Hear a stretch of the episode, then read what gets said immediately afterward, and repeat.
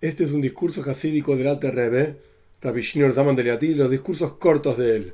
Ahora bien, este discurso en particular contiene, digamos, lo principal del discurso es una meditación sobre cómo en este mundo en particular algo puede parecer largo y en realidad cuando uno se va elevando nivel a nivel, esto mismo que acá es largo, en la práctica, en su fuente, en su raíz, es algo corto. El, el lo llama Rega Cotton, un instante.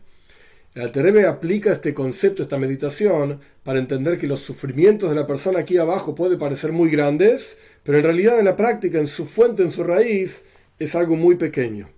Esta es mi forma de entender este Maimar, este discurso. El discurso tiene algunas frases que son difíciles de entender. De vuelta, esta es mi forma de comprenderlo. Cuando una persona tiene sufrimientos en su vida, uno tiene pensamientos inapropiados, inadecuados. ¿Por qué me pasa a mí? ¿Por qué me tiene que ocurrir a mí? ¿Por qué de esta manera? ¿Qué quiere Dios de mí? Etcétera. Estos pensamientos extraños surgen a partir de que la persona, entre comillas, le va mal, tiene sufrimientos. Se la explica, de vuelta, a partir de que no son sufrimientos tan profundos, uno puede soportar estos sufrimientos y este soportar el sufrimiento y servir a Dios con alegría, etcétera, a, pesar del sufrimiento, esto genera una liberación de esos pensamientos inapropiados. Esta es mi forma de comprender el Maimer, el discurso. Vamos al discurso propiamente dicho.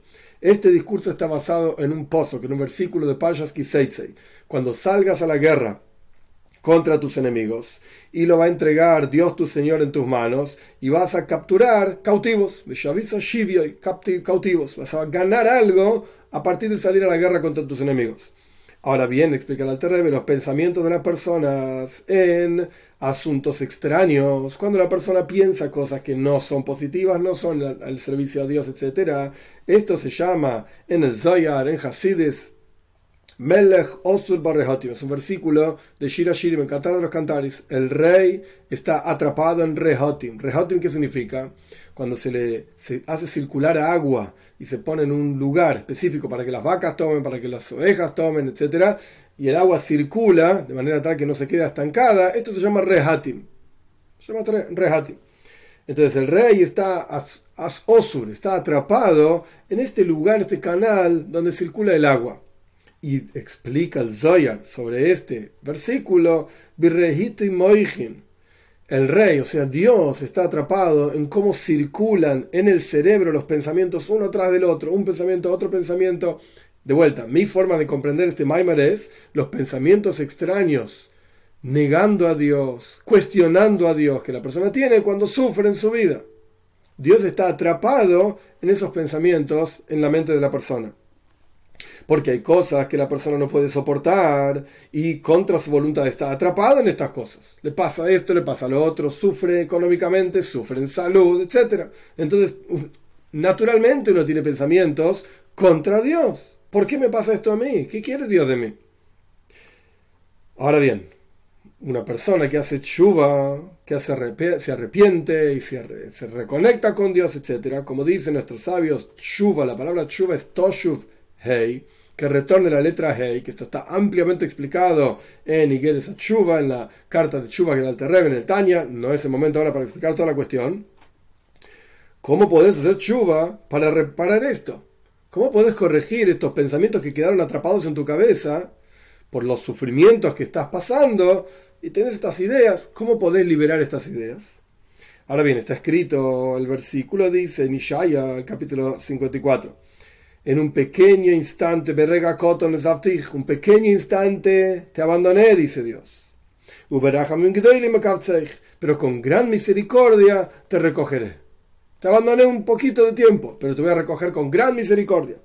Y no se entiende, dice el Alterebe. ¿Por qué es tan largo en la época del Alterebe? 1700 años de exilio, de Golus. Y esto Dios lo llama Regacoton, que Dios nos abandonó un instante pequeño. Son 1700 años, ¿qué te pasa? La idea es que sabido que Dios crea toda la creación, es decir, constantemente en todo instante, de la nada absoluta al algo, Dios está creando y recreando todo el universo.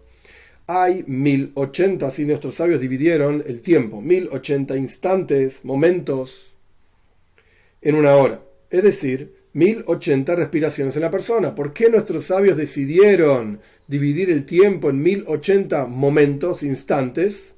O sea, no tenemos segundos, que son 60 segundos en un minuto, 60 minutos en una hora. No. Nuestros sabios dividieron, en lugar de 60 segundos, 1080, porque les era útil para los cálculos que ellos hacían al respecto del ciclo de la luna y el sol, y les sirvió para la astrología, astronomía, para entender cómo funcionan el universo entero. Por eso nuestros sabios eligieron ese número. El Altereb explica que hay algo más, no solamente porque les iba bien a las, cuentas, así explica el Rambam, en sus leyes de Kiddush de santificación del, del, mes, la cuestión es que hay 1080 respiraciones de la persona en un tiempo determinado.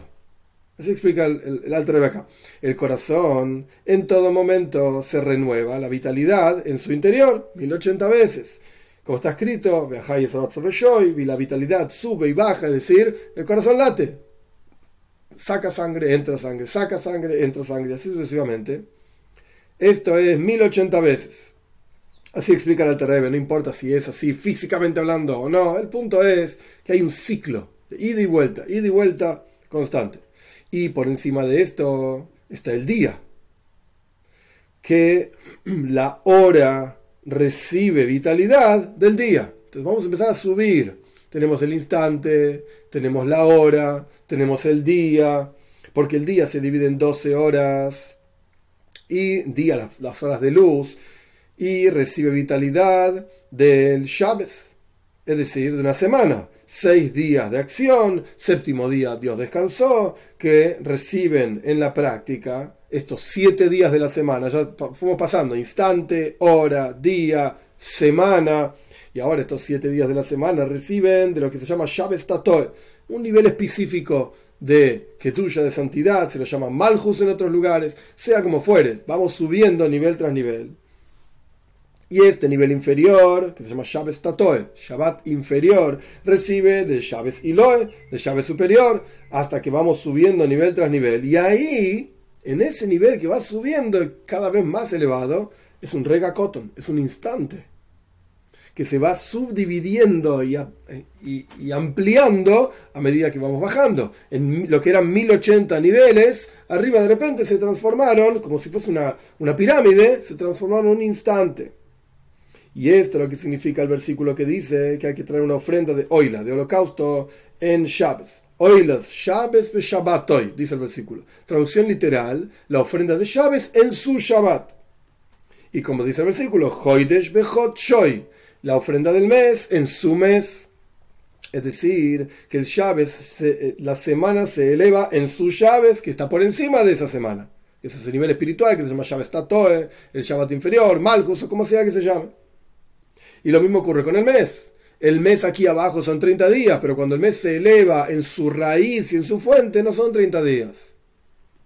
Y esto es lo que representa también el versículo en el, en el, en el Salmo 145, en el Asher, Malhus, Malhus, etc. Tu reinado es el reinado de todos los mundos y tu gobierno es en todas las generaciones, dice el Salmo. Que arriba es Malhus, es el gobierno de Dios, y esto se desprende y se desencadena hacia abajo al punto tal que se llama Malhus, el reinado de todos los mundos, y también así en todas las generaciones. Lo que es un instante es un Malhus, es un nivel, es una cosa nada más. Esto se desprende y se va modificando y ampliando hasta ser de todos los mundos esta que está escrito, una pregunta para que el rey, el va a responder, esto que está escrito en otro salmo. En otro salmo dice, en, el 90, Elef Shanim Moil, mil años para Dios son como un día. Ah, me decís que es un instante arriba, pero acá dice que es un día.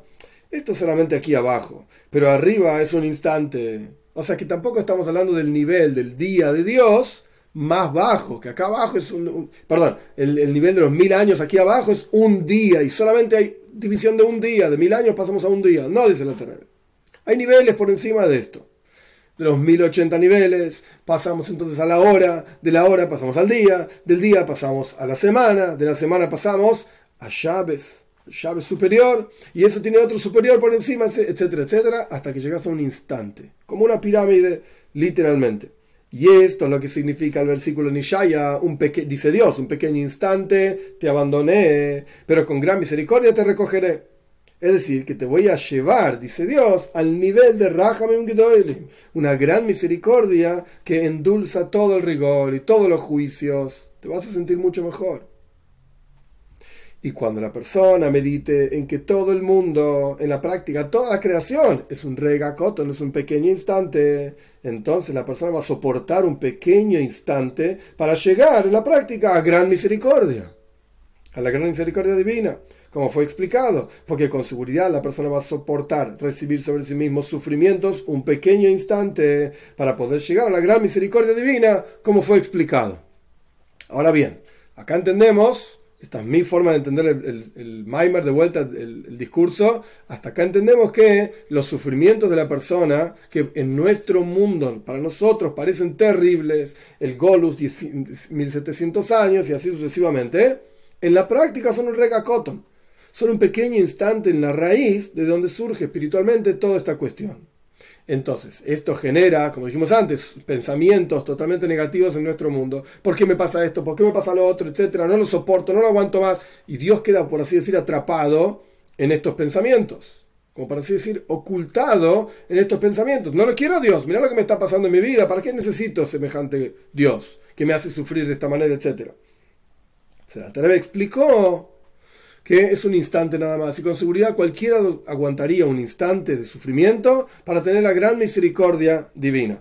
Ahora bien, ¿qué pasó con los pensamientos? ¿Cómo liberamos estos pensamientos con los cuales el Alter empezó?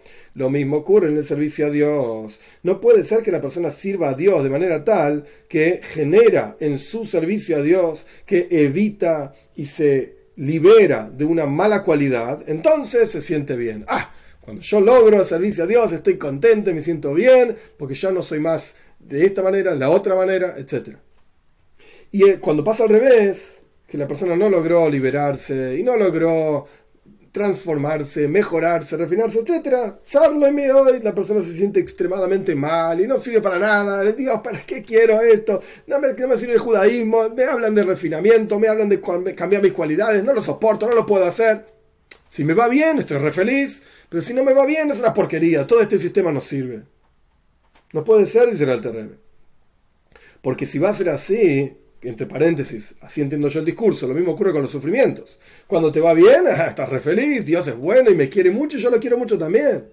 Pero cuando me va mal, es una porquería. El judaísmo no sirve para nada, Dios no sirve para nada, mira cómo me va, ¿para qué lo necesito? No puede ser, dice el Alter Porque si va a ser así, entonces sos, esta es la traducción literal del discurso, sos un hombre, una persona por sí mismo, estás separada de Dios. No te interesa lo que le pasa a Él. No te interesa cómo Él se expresa en tu vida. Lo único que te interesa es tu propio beneficio. Por eso cuando tenés una alegría estás contento y servís a Dios. Cuando tenés un sufrimiento, entonces, o cuando no pudiste refinarte, no pudiste elevarte en el servicio a Dios, ah, es una porquería todo esto no estás, no sos, esa es la traducción literal, no sos Dios tu Señor y no sos uno con Dios tu Señor. No es todo una sola cosa, sino que por un lado está el servicio a Dios cuando me va bien y por el otro lado está no me gusta todo esto.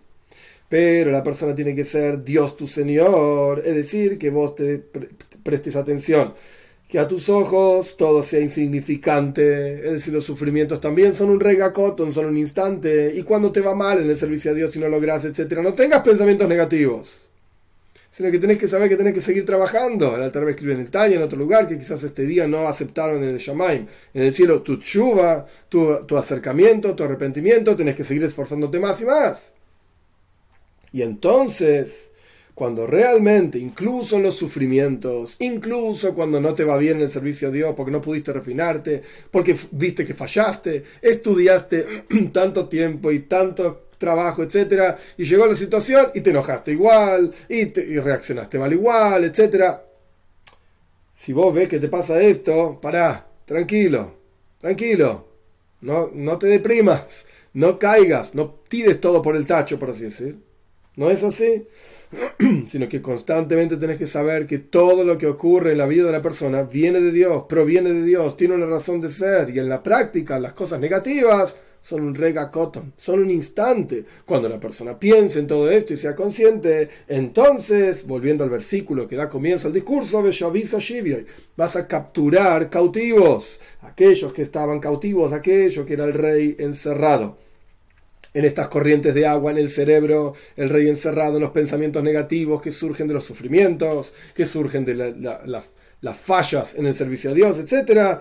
Esto lo vas a poder liberar cuando seas consciente que es un regacoto, no es un instante. Aguanta un instante para recibir Rahamim Gedoilim, la gran misericordia divina, y esto es lo que significa Shivyoy, tus cautivos. Vas a poder liberar a tus propios cautivos, lo que uno mismo encerró a Dios en su propia cabeza, en sus propios pensamientos, por los sufrimientos que tiene, por las fallas que tiene, por las desilusiones que tiene, etc.